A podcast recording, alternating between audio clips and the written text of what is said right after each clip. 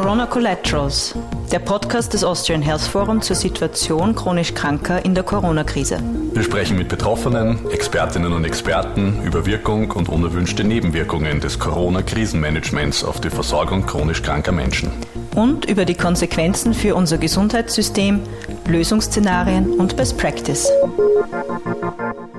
Herzlich willkommen bei Corona Collaterals, der Podcast-Serie des Austrian Health Forums. Mein Name ist Christoph Hörhan und ich freue mich heute als unseren Gast, Ärztekammerpräsidenten, Universitätsprofessor Dr. Thomas Seckerisch zu begrüßen. Herzlich willkommen. Danke für die Einladung. Ja, ich habe bewusst äh, Ihre beiden Funktionen und Titel betont. Sie sind Präsident der österreichischen Ärztekammer, äh, sind äh, schon seit 2012 Präsident der Wiener Ärztekammer und damit ja oberster Mediziner im Land und führen die österreichische Ärzteschaft durch die größte Gesundheitskrise der letzten 100 Jahre. Gleichzeitig sind Sie äh, Wissenschaftler und äh, Professor für klinische Chemie und Labordiagnostik. Und das scheint ja ein ganz wesentlicher Punkt äh, in der Strategie gegen die Pandemie zu sein, wie wir von Anfang an gehört haben. Äh, darum bin ich gespannt auf unser Gespräch und äh, Ihre zahlreichen Perspektiven aus diesen unterschiedlichen Rollen. Ja, ich freue mich auch. Ja, zunächst, äh, wir haben gut zwölf Monate Pandemie hinter uns in Österreich, hat uns allen viel abverlangt. Wie haben Sie das denn ganz persönlich erlebt? Was waren denn vielleicht Ihre dunkelsten Stunden, wo Sie sich am meisten Sorgen gemacht haben, mhm. auch in Ihren Funktionen, äh, aber auch Ihre Highlights, wo Sie Hoffnung geschöpft haben und äh, vielleicht auch ein Stück stolz sind auf Ihre Kolleginnen und Kollegen und äh, alles, was gelungen ist? Also auf meine Kolleginnen und Kollegen bin ich sehr stolz. Insgesamt auf die Angehörigen der Gesundheitsberufe, weil sie Übermenschliches geleistet haben im letzten Jahr. Es ist eine Ausnahmesituation, wie sie einmal in 100 Jahren vorkommt. Und das Gesundheitssystem wurde bis an seine Grenzen belastet und insbesondere die Mitarbeiterinnen und Mitarbeiter, Ärztinnen und Ärzte, Pflegepersonal wurde einer, einer Belastung ausgesetzt und auch einer Gefahr ausgesetzt, wie es das früher nicht gegeben hat, noch nie gegeben hat. Äh, die dunkelsten und unangenehmste Zeit war sicherlich die Anfangszeit. Und zwar eine Zeit, wo wir keine Schutzausrüstung oder fast keine Schutzausrüstung hatten. Wir konnten ganz zu Beginn um 30 Euro pro Stück Masken einkaufen und haben die dann an die niedergelassenen Ärzte verteilt, drei Stück pro Arzt. Also eigentlich lächerlich. Aber wir haben gewusst aus dem Ausland, dass man das Gesundheitspersonal vor Infektion schützen muss. Erstens, damit das System weiter funktioniert und zweitens, damit das Gesundheitspersonal nicht die Patienten ansteckt. Und nach einigen Wochen ist es dann gelungen, ausreichend von diesem Schutzmaterial zu besorgen. Und bis zum heutigen Tag teilen wir wöchentlich Schutzausrüstung an die niedergelassenen Ärztinnen und Ärzte in Wien aus. Es ist uns damit gelungen, äh, die Infektionen in den Ordinationen äh, nach Möglichkeit zu verhindern. Es gibt natürlich einige Infektionen, Todesfälle, einer in Niederösterreich und, und ein Kollege, ein pensionierter Kollege in Wien, der eine Ordination oder in Ordinationen gearbeitet hat. Aber das Gesundheitspersonal konnte im Vergleich zum Ausland geschützt werden und das halte ich für ganz wesentlich und wichtig. Mhm. Highlight habe ich erlebt im Sommer letzten Jahres und zwar durfte ich da äh, den Professor Christoph Huber kennenlernen. Das ist ein österreichischer Universitätsprofessor, der viele Jahre Vorstand in Mainz war und er ist Gründer der Firma BioNTech. Und er war in Wien zu Besuch und hat im Rahmen eines Kongresses von der Impfstoffentwicklung erzählt und hat erzählt, dass er also sehr weit fortgeschritten ist und dass es sehr gut aussieht. Und es hat sich bewahrheitet, der Pfizer-BioNTech-Impfstoff war der erste zugelassene Impfstoff. Und ich bin stolz darauf, dass ich ihn kennenlernen durfte, bin stolz darauf, dass es ein Österreicher ist. Und auch wesentliche Produktionsschritte dieses Impfstoffs werden in Österreich äh, durchgeführt. Und zwar ist das ein mRNA-Impfstoff, der, damit diese mRNA nicht zerfällt, liposomal enkapsuliert werden muss. Das heißt, es wird in ein Fetttröpfchen verpackt, diese mRNA. Und diese Enkapsulierung hat als erstes eine Firma in Klosterneuburg durchgeführt. Und damit haben wir als Österreich doch Wesentliches beigetragen. Also Österreicher haben Wesentliches beigetragen zur erfolgreichen Entwicklung dieses Impfstoffs. Das ist schon etwas sehr Beeindruckendes und sehr Hilfreiches. Nicht sehr äh, gefreut habe ich mich darüber, dass die EU relativ spät diesen Impfstoff bestellt hat und damit die Lieferungen auch verzögert in den EU-Raum erfolgen. Hier hat USA, England wesentlich schneller reagiert. Israel sowieso. Mhm. Ja, uns geht es hier ganz stark um die Rolle äh, chronisch Kranker in Österreich. Oft hat man den Eindruck, die bekommen jetzt viel weniger Aufmerksamkeit, weil alles auf Corona-Pandemie mhm. und das unmittelbare Krisenmanagement fokussiert. Äh, was sind da Ihre Eindrücke oder Ihre Erlebnisse aus den letzten Jahren? Ja, besonders in der Anfangszeit des Lockdowns haben wir sehr bewusst die Ordinationen und Spitäler zurückgefahren und haben auch appelliert an alle Patienten, die jetzt nicht akut Hilfe brauchen, lieber zu Hause zu bleiben. Sobald dieser Lockdown vorbei war, war uns klar, dass man erstens einmal in der Zwischenzeit die Ordinationen abgesichert hat mit Plexiglas, mit Entfernungen, mit Bestellsystemen, sodass nicht viele Menschen gleichzeitig im Warteraum sind. Und dann haben wir auch sehr aktiv die Patientinnen und Patienten eingeladen, auch zu Vorsorgeuntersuchungen und Routinekontrollterminen zu kommen, weil es wesentlich ist für chronisch Kranke, dass sie regelmäßig untersucht werden, dass man auf Veränderungen ihres Gesundheitszustands entsprechend eingeht. Und wir haben sogar Werbung geschaltet in den Zeitungen, um die einzuladen, aktiv einzuladen. Insgesamt wissen wir aus der Statistik schon, dass die Besuche beim Arzt weniger geworden sind. Dafür gibt es Alternativen wie Videobetreuung. Es hat technische Erleichterungen gegeben. Äh, bei der Rezeptierung des E-Rezept wurde in kürzester Zeit etabliert. Die elektronische Krankschreibung ist etwas ganz Wesentliches. Also da ist äh, einiges weitergegangen in kurzer Zeit, was sehr hilfreich war. Ja, Sie haben einige Errungenschaften angesprochen, die ja sehr schnell gekommen sind in der ersten Welle. Viele haben die Stimmung fast äh, als, als einzigartigen Schulterschluss auch im österreichischen Gesundheitswesen beschrieben. Da haben doch auch viele Menschen den Eindruck, das äh, hat dann im Sommer ein bisschen Risse bekommen und gibt es weniger Kooperation und einzelne Errungenschaften wurden sogar wieder zurückgenommen oder zurückgefahren. Wie sehen Sie das oder was können wir auch langfristig mitnehmen aus dieser Zeit? Also am Anfang hat Österreich vorbildhaft reagiert. Sehr früh und dadurch konnte man Infektionen verhindern. Im Sommer haben offensichtlich viele geglaubt, dass der Spuk vorbei ist. Und die Menschen haben auch nicht mehr mitgemacht. Deshalb hat man im Herbst dann doch relativ lange zugewartet, bis man reagiert hat auf den exponentiellen Anstieg der Infektionen. Ein Grund dürfte sein, dass man beweisen wollte, dass es wirklich dazu kommen kann. Weil bis jetzt, bis dahin war alles nur in der Theorie. Und die Menschen haben einfach nicht mitgemacht. Und wenn man dann gesehen hat, die Zahlen explodieren wirklich, dann erst hat man das Verständnis in der Bevölkerung auch gehabt, hier mitzutun. Und dieses Verständnis bröckelt inzwischen auch sehr heftig. Das heißt, meine große Hoffnung ist, dass wir die Pandemie rasch überwinden und rasch überwinden kann man sie derzeit nur durch rasches Impfen. Und da fehlt uns derzeit noch der Impfstoff dafür. Mhm. Ein wesentlicher Aspekt ist ja offensichtlich der der Kommunikation. Äh, es wird sehr viel kommuniziert, äh, auch von wissenschaftlicher Seite. Äh, viele Menschen berichten, dass sie sich nicht mehr auskennen und dann irgendwann auch gar nichts mehr davon hören wollen. Wie erleben Sie das als Ärztekammer und also auch als Sprachrohr der österreichischen Medizinerinnen? Das mit dem Nicht-Hören, das kann ich gut nachvollziehen. Ich habe Phasen gehabt, da konnte ich keine Nachrichten mehr sehen weil einfach das Thema einen belastet und weil man das nicht mehr hören kann und will.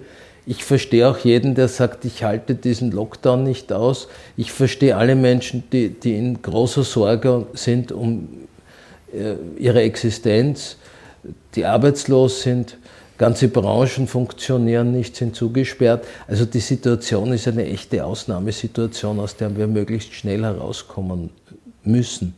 Und äh, deshalb plädiere ich dafür, dass man in möglichst kurzer Zeit möglichst viel Impfstoff besorgt und bin wirklich enttäuscht über die EU, die hier sehr zögerlich agiert hat und eigentlich versagt hat.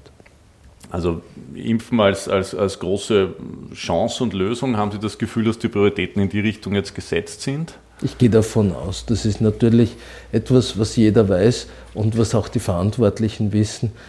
und es ist auch vollkommen klar, wenn die ganze Welt Impfstoff einkauft, dann ist es halt schwer, einen zu bekommen, so ähnlich wie das anfänglich bei den Masken war. Wir arbeiten aber hier gegen die Zeit, das heißt, wir brauchen zeitnahe Impfstoff. Und ich hoffe sehr, dass es gelingt. Das Ganze ist natürlich komplex. Man braucht eine Zulassung durch die Europäische Zulassungsbehörde.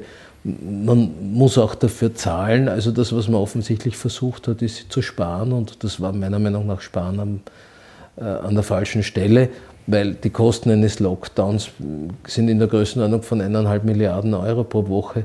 Äh, da kann man schon viel einkaufen an Impfstoff. Mhm. Ja, Sparen äh, und Gesundheit sind ja Themen, die sehr eng verknüpft sind äh, in der Debatte. Sie haben es angesprochen, jetzt geht es ja um ganz andere finanzielle Dimensionen, seit wir Lockdown und ökonomische Folgen berechnen.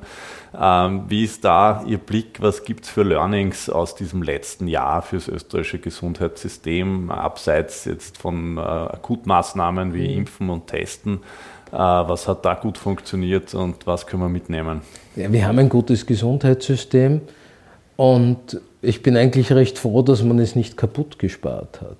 Wir haben relativ viel Spitalsbetten, auch Intensivbetten, auch der Personalstand ist natürlich punktuell knapp, aber in Summe verglichen mit den meisten anderen Staaten auf dieser Welt stehen wir gut da und das gibt uns einen kleinen Spielraum. Also vergleichbar ist unser System mit Deutschland und Schweiz, wobei wir sogar weniger ausgeben als Deutschland und Schweiz. Und alle anderen Staaten haben ein, ein weniger gutes System.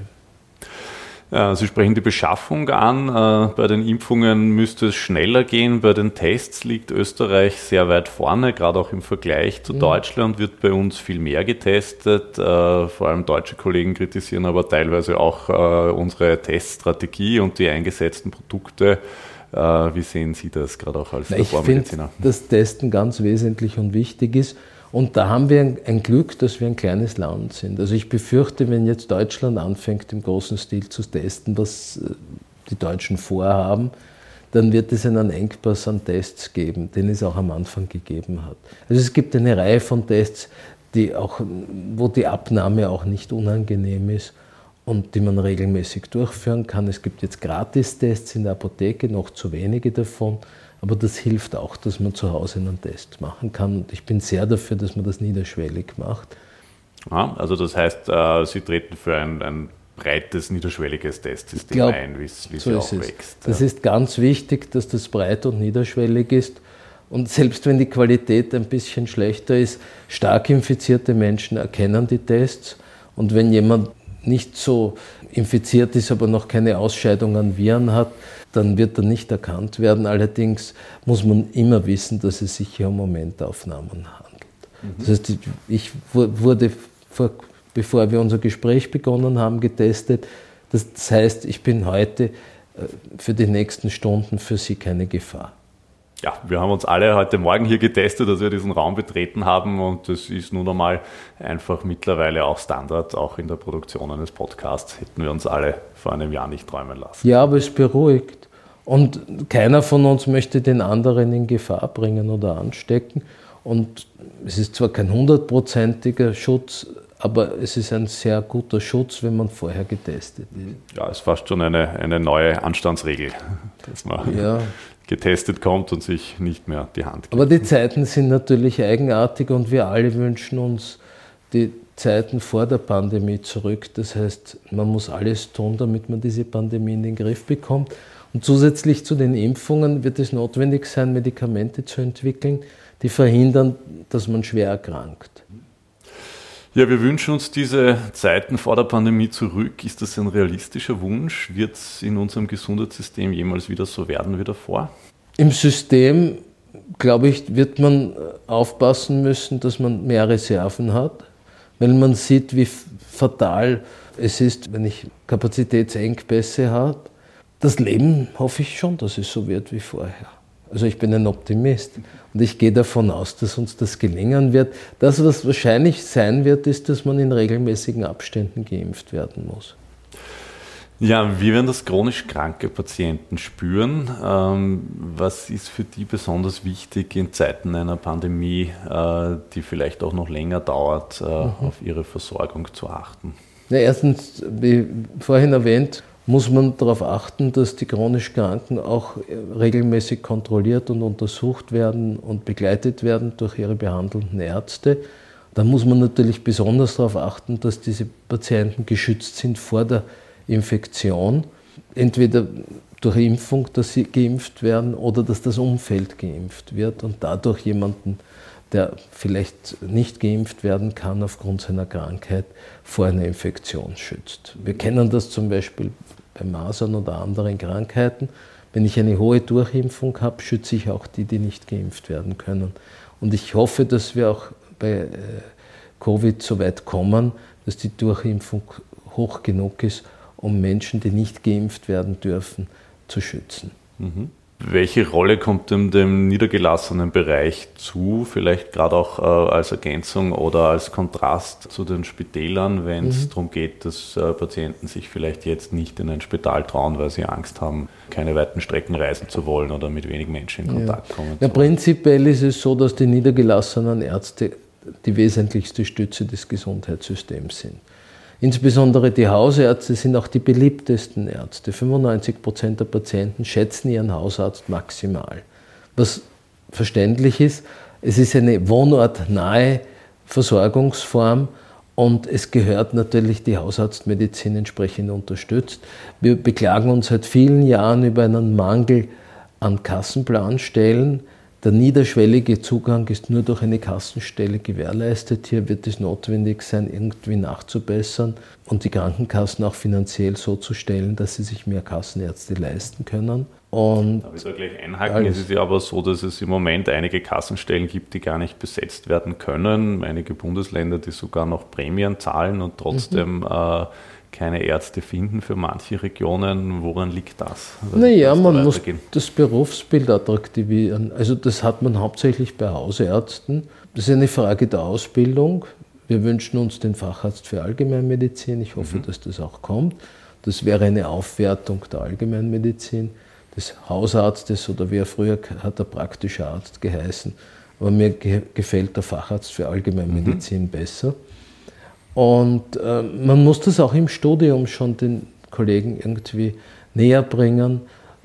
Wir bemühen uns da sehr, auch mit Lehrpraxisstellen, dass man als äh, in der Ausbildung kennenlernen kann, was einen dann erwartet. Das war früher nicht so. Da hat man die Ausbildung im Spital gemacht und dann einen ganz anderen Beruf, den man eigentlich nicht gekannt hat, ausgeübt. Und viele, die das kennenlernen, die mögen das auch und die möchten dann auch Hausarztmedizin betreiben. Und insgesamt gehört äh, der Bereich der Hausarztmedizin aufgewertet. Und es gehört auch von, von der Honorierung angepasst. Es gibt teilweise Fachärzte, die durchschnittlich doppelt so gut verdienen wie Hausärzte, doppelt so viel verdienen. Das äh, ist nicht argumentierbar und da gehört nachgebessert. Hm. Ja, Sie haben Hausärzte angesprochen. Das Austrian Health Forum hat im Frühjahr, also im ersten Lockdown, unmittelbar danach dann im Mai, eine Umfrage unter Hausärzten in Österreich gemacht äh, und dabei vor allem auf telemedizinische Anwendungen Bezug mhm. genommen. Äh, es gab da einige sehr überraschende Ergebnisse. Unter anderem haben 79 äh, Prozent darüber geklagt, dass ihre Patientinnen Leistungen nicht in Anspruch nehmen, mhm. weil sie sich eben vor Corona fürchten. 60 Prozent haben angegeben, dass sie Telemedizin verstärkt nutzen und das auch in Zukunft machen wollen.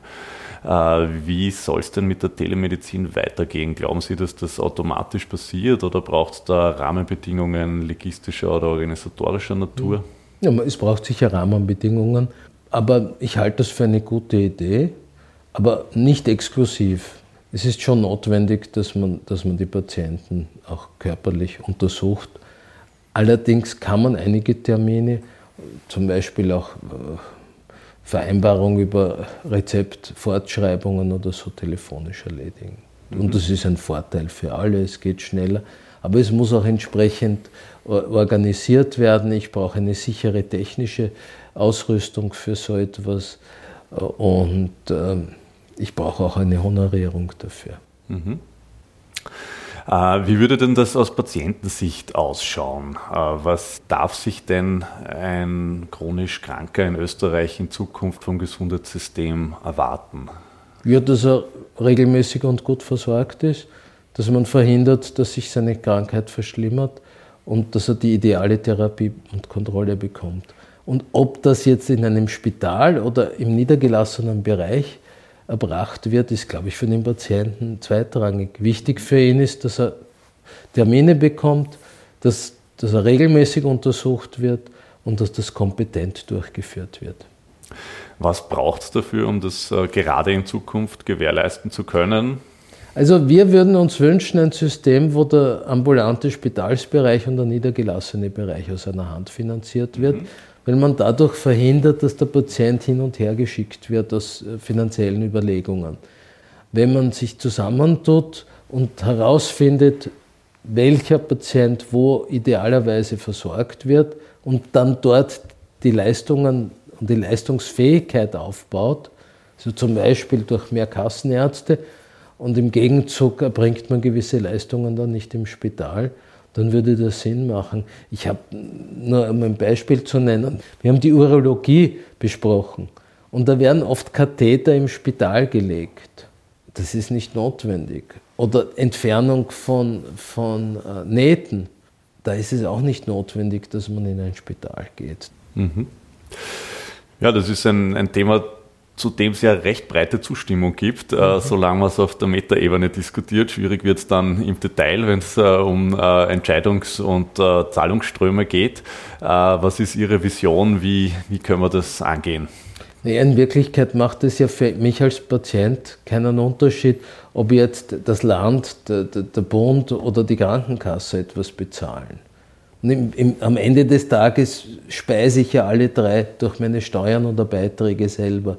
Deshalb macht es aus der Sicht der Menschen sehr viel Sinn, dass diese Einrichtungen besser und gut zusammenarbeiten und hier äh, ein System äh, gemeinsam forcieren, das eine gute, aber auch äh, günstige, wirtschaftlich günstige Versorgung gewährleistet. International gibt es zum Beispiel Systeme, dass regional die Verantwortung zusammenfällt, egal auf welcher föderalen Ebene mhm. das dann finanziert wird. Können Sie sich sowas für Österreich vorstellen? Die Bundesländer sind schon ziemlich mächtig. Ich glaube nicht, dass es Sinn macht, denen jetzt alles in die Hand zu geben. Warum? Weil da eine Gefahr besteht, dass man, wenn man auf die Idee kommt, einzusparen beim Gesundheitssystem, es wirklich hinunterfährt. Also ein Kassensystem sichert mir schon eine gewisse Versorgung durch die Beiträge der Beitragszahler. Was wäre dann das Missing Link, das uns diese Diskussion immer wieder befeuert, ohne sie nachhaltig zu lösen? Ich glaube, ein Mischsystem würde Sinn machen, dass die Spitäler äh, und der stationäre Bereich durch die Länder äh, zu verantworten ist und der ambulante und niedergelassene Bereich durch die Sozialversicherung. Mhm. Das wäre so ein Mischsystem. Das müsste man ausprobieren, aber das ist etwas, was funktionieren könnte. Ja, zurück zur Pandemiesituation, in der wir uns ja immer noch befinden. Äh, wenn Sie so auch ein bisschen an die Kommunikation, an die vielen Diskussionen der letzten Monate äh, erinnern, was ist denn Ihre Botschaft, Ihr Leitgedanke, den Sie Entscheidern, Politikern, Planern, aber vor allem Patientinnen und Patienten gerne mitgeben wollen? Also die Patienten sind im Fokus, deshalb fange ich mit den Patienten an. Ich kann verstehen, dass die Menschen verzweifelt sind, dass es ihnen reicht, dass sie gerne ins Wirtshaus möchten, nach einem Jahr Pandemiesituation. Ich kann die Politik auch gut verstehen, die zum Teil nicht minder verzweifelt sind als die Patienten, weil man hat vieles richtig gemacht, aber man kann in so einer Situation nicht alles richtig machen. Meine Hoffnung ist, dass wir das jetzt in den Griff bekommen, dass wir zeitnahe ausreichend Impfstoff bekommen, dass wir neue Therapieoptionen bekommen und dann hoffe ich doch, dass, dass wir normal weiterleben können. Ja, das hoffen wir alle. Vielen Dank für Ihre Leistungen dafür, die wir ja äh, spüren von all Ihren Kolleginnen und Kollegen. Vielen Dank, aber auch für Ihre Zeit und dieses Gespräch. Alles Gute für Ihre Arbeit, Herr Professor Segeresch. Danke für die liebe Einladung und ich darf mich noch einmal bei meinen Kolleginnen und Kollegen ganz herzlich bedanken, die wirklich Übermenschliches geleistet haben in einer besonders schwierigen und herausfordernden Zeit.